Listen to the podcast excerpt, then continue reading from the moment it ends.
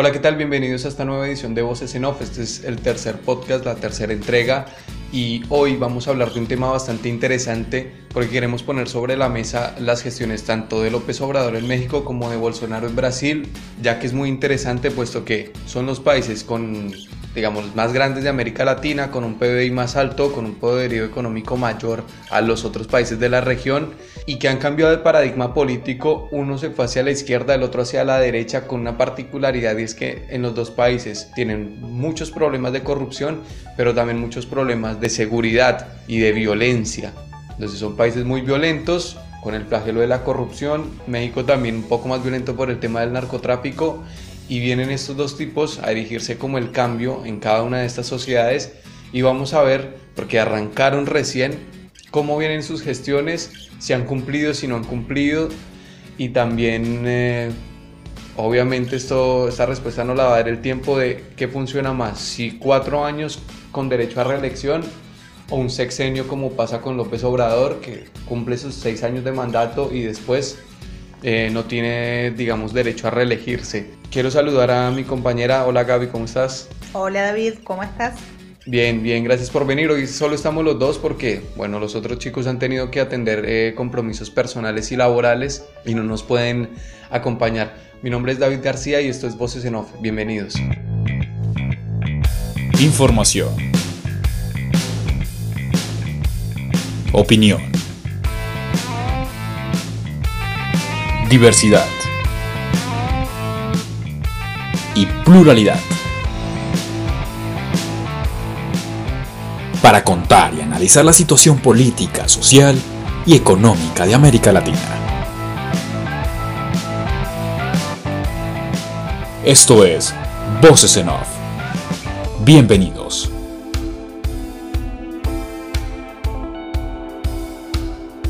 Bueno, estábamos con el tema México-Brasil, comparando estas dos gestiones, y quisiera arrancar con Bolsonaro por el lado de Brasil, porque vamos a ver si, ha cumplido, si no ha cumplido, ha tenido bastantes turbulencias, sobre todo en el ámbito político, se han ido dos ministros, o más bien los ha echado, y tres viceministros también se fueron, entonces hay como un digamos, está muy revuelto el gabinete político con posturas muy encontradas, tanto de los ministros que vienen de la, desde el palo de las Fuerzas Armadas como de los ministros que no, y algunas contradicciones respecto a las decisiones que toma Bolsonaro, como la influencia que no solo tiene su hijo, sino también, digamos, su mentor, eh, Ovalo Carvalho, que vive en Estados Unidos y es quien, digamos, desde su punto de vista intelectual, puede plasmar mejor lo que Bolsonaro tiene en la cabeza. Quiero, Gaby, que me des una, una mirada de lo que ocurre en Brasil.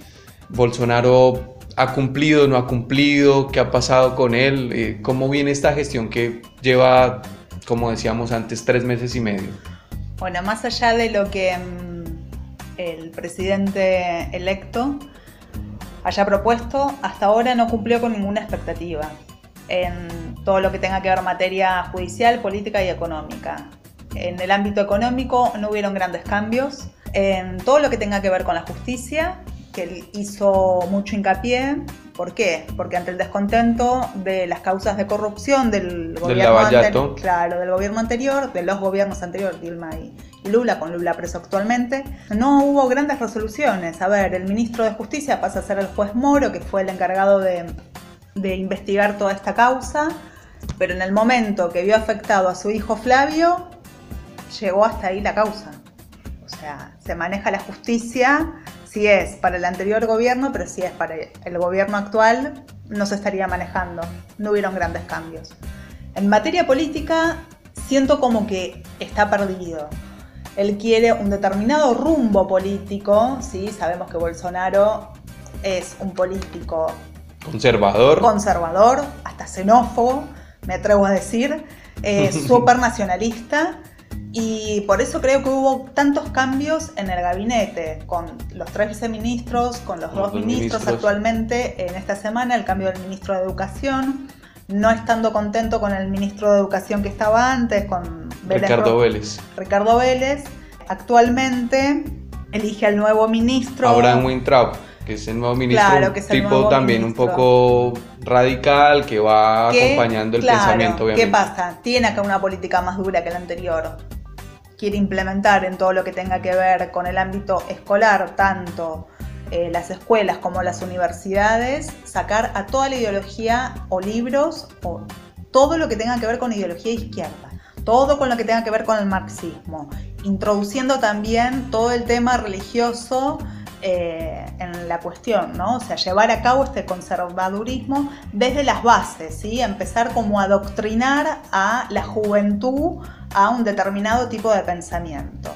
Pero más allá de eso, en su gestión no se explayó más, o sea, no hizo grandes, eh, no tuvo grandes influencias en lo que tiene que ver con el resto de los países de Latinoamérica. Eh, se creyó que bueno que con esto iba a ser el auge de la derecha, iba a cambiar toda la estructura sudamericana más que nada, ¿no? Con, con los países eh, más región. afines de la región. No fue así porque nosotros estamos en un año electoral y nuestra imagen de derecha, que bueno, que es Mauricio Macri, puede ser una opción no viable para el año que viene. O sea, no, se está pensando en, no, sí, sigamos con este rumbo económico de derecha. Para mí no tuvo influencia hasta ahora en nada. Eh, no es que avanzó con, con su discurso. Creo que se quedó en su discurso y ya. No avanzó más allá de eso con, a nivel eh, laboral en, Gestión. en las materias de justicia, economía y política. Es como si es como si hubiese llegado un tipo que se queda con un discurso que cautivó a parte de la sociedad brasilera, sobre todo por la parte de la corrupción. Claro. Porque como, era como que a la gente no le importaba si el tipo era machista o No. xenófobo, sino que decían como, bueno, con Bolsonaro se acaba la corrupción Y no fue así. exactamente. Y no fue así, se- sigue la misma línea. Es como si, es como si siguiera, o sea, el país realmente no ha cambiado, o sea, no se ve la mano del presidente, o sea, es como que una continuidad de lo que venía pasando con Dilma y con Temer, pero con otro hombre Con al mando, figurita. con otra figura al mando. Exactamente. Y económicamente hablando tampoco ha despegado, porque el gobierno recién, en la gestión Bolsonaro, recién lanzaron en el Congreso la reforma pensional. Para ellos es fundamental, y eso lo dijo el ministro de Economía Guedes, exacto, que desde ahí tiene que arrancar. El tema es si Bolsonaro tiene la fuerza para cautivar al Congreso teniendo en cuenta la ida de los ministros, porque es que la ida de los ministros lo que genera es, digamos, Influye una crisis política. desconfianza, claro. Genera. Incertidumbre, porque no sabemos el presidente qué va a pensar hoy y mucho menos sabemos qué va a pensar mañana. Es como hay una inestabilidad tremenda.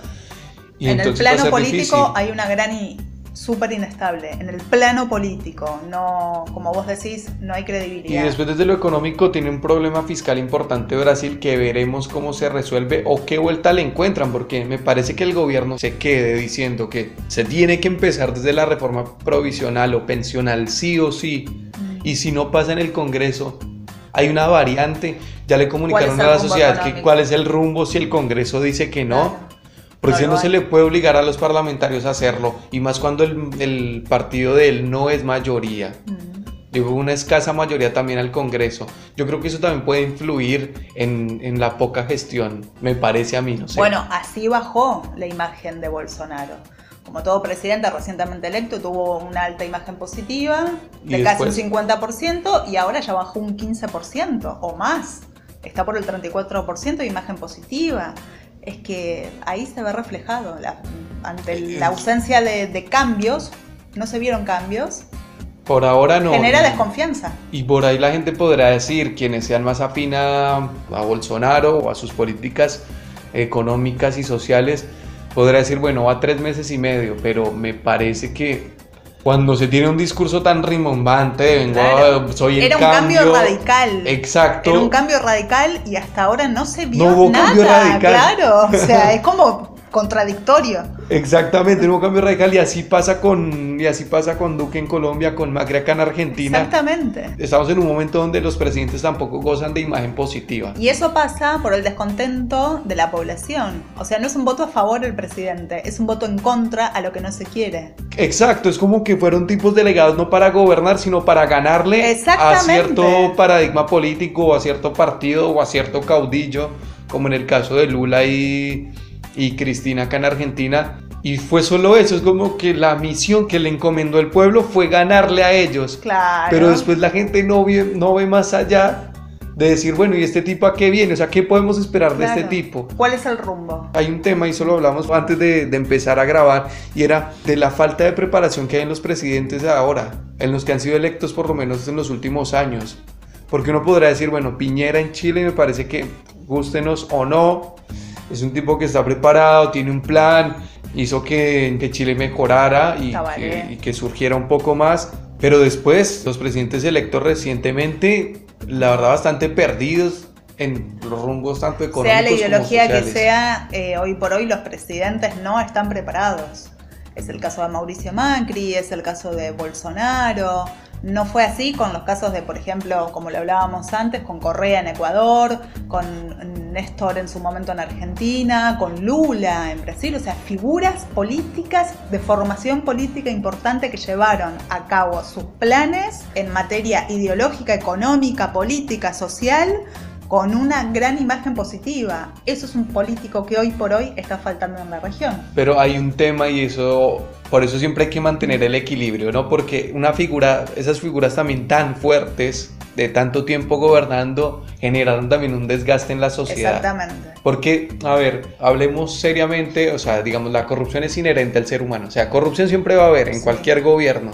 Pero eh, que la corrupción tome un, un papel tan importante en la sociedad también habla del desgaste que tiene la sociedad con esa persona. Como hablabas antes, cuatro años Con reelección. con reelección o seis años sin reelección. que es mejor, El- ¿no? El tema de la A reelección. ti personalmente, ¿qué te parece mejor? a ¿Cuatro mí- años a con reelección no. o sexenio? Seis años. Seis años y chao. Y chao. Sí, sí, sí. ¿Por qué? Porque si no caemos en esto, caemos en seguir con lo mismo, caemos en los actos de corrupción, en el desgaste de la figura política, en el desgaste del modelo político. No es casual que los gobiernos de izquierda, de un día para el otro, de un año para el otro, quieran cambiar un gobierno de derecha. Y viceversa, como es el caso de México. Es complicado. Yo también prefiero el sexenio porque considero que, que da más tiempo para que se creen políticas de Estado a largo plazo. Exactamente. O sea, como formar una base y, y ya esto me da el pie para pasar a México, porque en México el primero de diciembre arrancó la cuarta transformación de López Obrador. ¿no?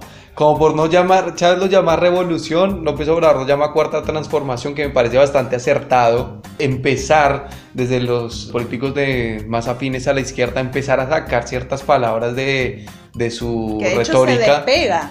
Claro, de su retórica basta de que revolución y burguesía y oligarquía y antiimperialismo, El o sea, imperialismo se, y- se, aleja de esos discursos, ¿no? Como es el caso de Venezuela y el caso de Cuba. claro, me parece que es un tipo que entendió. López Obrador entendió que el camino no era radicalizarse, sino el camino era negociar. Exactamente. Porque, digamos, él arrancó su carrera política en el PRI, en el Partido Revolucionario Institucional, que fue el partido que gobernó casi siempre después de la revolución. De hecho, duraron en el poder 70 años hasta que llegó el PAN en el 2000. Pero de ese partido se desprendieron dos, que es el PAN y el PRD, el PAN de derecha, el PRD centro izquierda. Y ahí después López Obrador mutó para el PRD y después creó Morena. Crea esto, un partido obviamente eh, hecho a imagen y semejanza de él, pero que empezó a incorporar gente de otros sectores políticos y empezó a negociar con cada uno de ellos, desde los más radicales, desde los marxistas más acérrimos, hasta los evangélicos que si fuesen brasileros hubiesen votado por Bolsonaro. O sea, desde ahí. Y logra, digamos, silvanar todos estos, todos estos actores políticos en pro de ganar una elección y de llegar a, a los pinos. Y así lo ha hecho. A diferencia de Bolsonaro, y con esto no quiero caer en que digan, bueno, usted está a favor de o en contra de no, pero a diferencia de, de Bolsonaro, López Obrador se ha comunicado más con la gente y ha intentado implementar cosas a corto y a largo plazo con medidas que no han gustado y otras que sí, o que se ponen en duda, como por ejemplo, ¿cómo va a afrontar López Obrador el tema de la seguridad en México a partir de la generación de una Guardia Nacional? Sí. Entonces, el ejército en México tiene una imagen bastante negativa porque en el gobierno de Calderón salió a la calle para combatir al narcotráfico, pero lo que hizo fue generar más violencia, más asesinatos y el número Más de la- carteles se Claro, eso te iba a incrementó. decir, más la corrupción y los tejidos que tuvieron. Exactamente, entonces el ejército obviamente, como la gente de las Fuerzas Armadas no son expertos en derechos humanos, obviamente hubo asesinatos, hubo mucha violencia de parte del ejército con la población civil y es un tema digamos bastante sensible que la gente no quiere que el ejército vaya a las calles y López Obrador opta por crear una Guardia Una Nacional Guardia que se Nacional, supone que es gente de la Marina, del Ejército y también civiles. Se reunió con Bachelet esta semana, que Bachelet ahora es la alta comisionada de derechos De humanos, derechos humanos. y eh, firmaron un acuerdo en el que obviamente México se compromete a que la nueva Guardia Nacional va a tener formación en derechos humanos, Exactamente. como los cascos Bueno, y azules. eso es algo favorable que tiene y de gran aceptación cuando hablábamos de imagen, ¿no? Positiva y negativa. Esto genera una imagen positiva del presidente en- dentro de su país.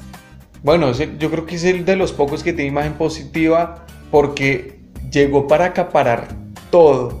Uno, a mí me pasa con López Obrador que lo escucho hablar y no habla, no tiene una retórica encantadora desde el punto de vista del tono de voz, ni la rapidez con la, sí, ni la rapidez con la que habla, es como que suele ser desesperante escucharlo, pero igual es como que siempre está ahí, entonces todos los días hace una conferencia matinal para ver qué se está haciendo, qué se va a hacer y permite que los periodistas le Como un pregunten. parte diario. Claro, pero entonces eso lo que también baja a la sociedad es que el tipo empieza a acaparar.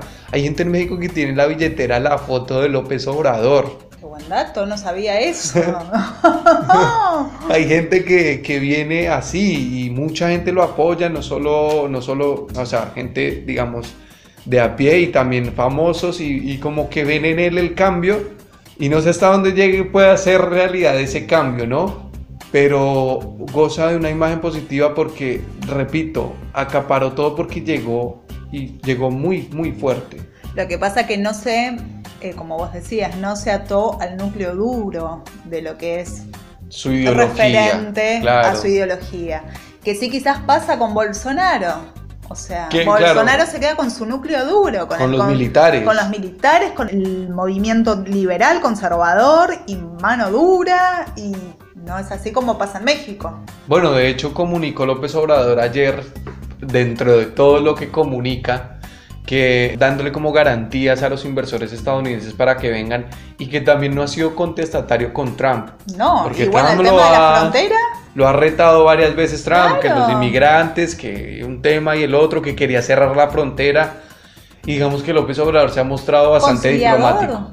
Hasta conciliador en muchos casos. Sí, el tipo dice que respeta el punto de vista y que sabe que hay que tener una buena relación con los vecinos del norte. Por ahí hay algunos funcionarios que no les gusta mucho eso, que quisieran que fuera más eh, contestatario. Que no quisiera que sea tan tibio. Exactamente.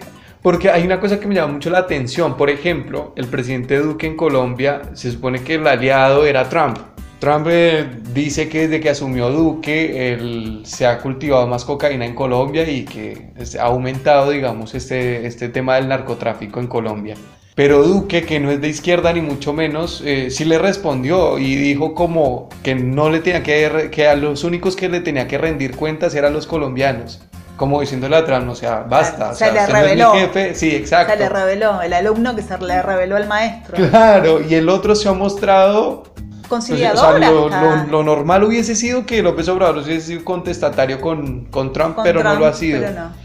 Hay medidas eh, como las- el Bueno. tema de las asociaciones civiles también. Volvemos Sí. ahí al tema, perdóname, Sí, al no tema pasa de la nada. imagen política, ¿no? Lo que es un político de formación Claro. y lo que es una simple figura que surge por el descontento popular y... Y con un discurso que engancha gente. Claro, exactamente. Este ahí está el punto. O sea, yo creo que hay que ir por ahí y analizar desde ahí. Desde la formación, me parece que López Obrador es un tipo que está más preparado para ser presidente. Exactamente. Así como lo es Piñera en Chile, que es de otro palo, de otra ideología política, o así como lo era Kuczynski en Perú, que bueno, se tuvo que ir.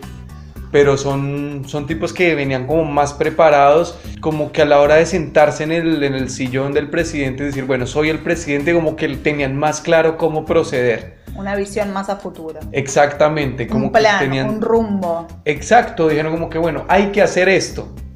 Dicen qué es lo que hay que hacer. Cosa que no pasa con Bolsonaro y lo hemos notado con esta inestabilidad y con esta falta de rumbo que también la tiene Macri, que también la tiene Duque que obviamente Maduro también la tiene en Venezuela. Entonces son tipos que evidentemente no están preparados de lado y lado. O sea, aquí no es que unos son Uno buenos que sea a favor de Claro. izquierda o de derecha. Sino que vemos Va que con la preparación política que tenga la figura del presidente. me parece a mí, y yo esto lo hablaba hace, hace una semana con unos compañeros, y es que intelectualmente hablando los políticos ahora no son lo de antes. O sea, ya no hay, no hay, hay muy el pocos. político tiene que tener carisma para atraer a, a su población, para tenerla bien. Tiene que ser negociador. Exactamente. O sea, el punto fundamental es que vos sepas negociar, como López Obrador. Te queda callado, no dice nada, prefiere estar así y no entrar en una discusión con Trump. ¿Por qué? Porque es negociador. O sea, no solamente con el interior del país que se está gobernando, sino también con el exterior, con todos los países de la región. Hay que negociar, hay que conciliar. Estas nuevas figuras políticas no lo tienen. No hay una figura política conciliadora ni de negociación. El tipo en cuanto a la política exterior se ha mostrado así porque no quiso intervenir con Venezuela, tampoco le contesta a Trump. Es como que no me meto ni con ustedes ni con nosotros y adopta lo que se llamaba en México la doctrina Estrada. México siempre tuvo esa posición de no intervenir nunca en, en los conflictos de otros países. Después, hacia adentro, es como que, bueno, ahora que está en el poder, no sé, o sea, arrancó eh, negociador. No sé si después con el tiempo se vaya a volver eh, no autoritario, pero se, se cierre un poco más. Hay cosas en las que el tipo definitivamente no cede. Y por eso quería hablar de las asociaciones civiles. Le cortó, digamos, el financiamiento a muchas asociaciones de estas porque dice que son un manto de, de corrupción o que por ahí la plata no llega como debe ser y quiere estatizar todo eso. Para López Obrador todo eso tiene que pasar Por el Por Estado el y Estado. controlarlo. también quiere hacer una reforma a la educación, pero no la puede impulsar todavía porque el Congreso lo frenó ahí. Más allá de que la mayoría del Congreso es afín al, al gobierno de turno, lo frenó. Lo que quiere es crear algunas becas para que más gente tenga acceso a la, a la educación privada, a la educación pública, Pública.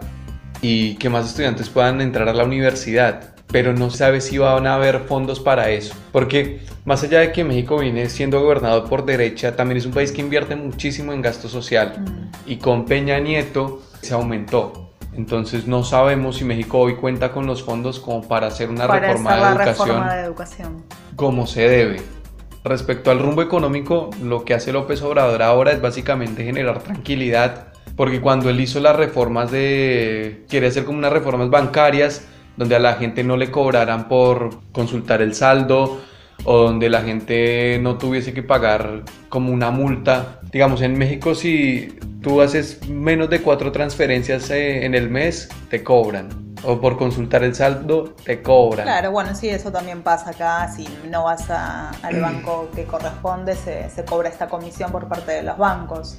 O si tú no tienes un saldo, no sé, digamos que acá en Argentina dicen, bueno, si usted no mantiene por lo menos mil pesos en su cuenta, tiene que pagar una- un recargo o una multa. Y entonces lo que el tipo quería era sacar esas medidas un poco, digamos, eh, arbitrarias de parte de los bancos para que también haya más competencia y la gente pueda, digamos, tener más. Estoy como López Obrador, me estoy alargando sí, un te montón estás alargando como para que las personas puedan tener un mejor servicio.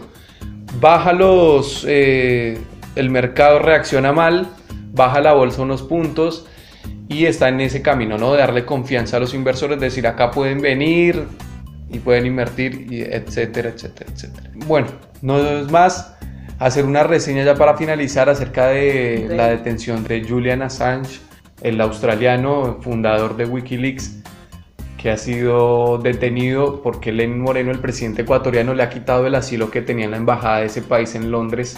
Así que entraron las autoridades y lo detuvieron por eh, incumplimiento en, la- en el tema de la libertad condicional y por un pedido de extradición de los Estados Unidos. Eh, veremos en qué termina esto y esto también trae sobre la mesa un tema muy importante y es acerca de la libertad de prensa, ¿no? Hasta dónde termina la libertad de prensa, hasta dónde puede ir que la gente tenga el conocimiento de la información. Eso es todo por hoy. Gracias por escucharnos. Recordándoles que las redes sociales en Twitter estamos como arroba voces en bajo, en Facebook como voces en opinión, para que chequen los contenidos, para que se informen acerca de todo lo que pasa en la región. Mi nombre es David García, me acompañó Gabriela Becerra, esto fue Voces en Off. Chao, gracias.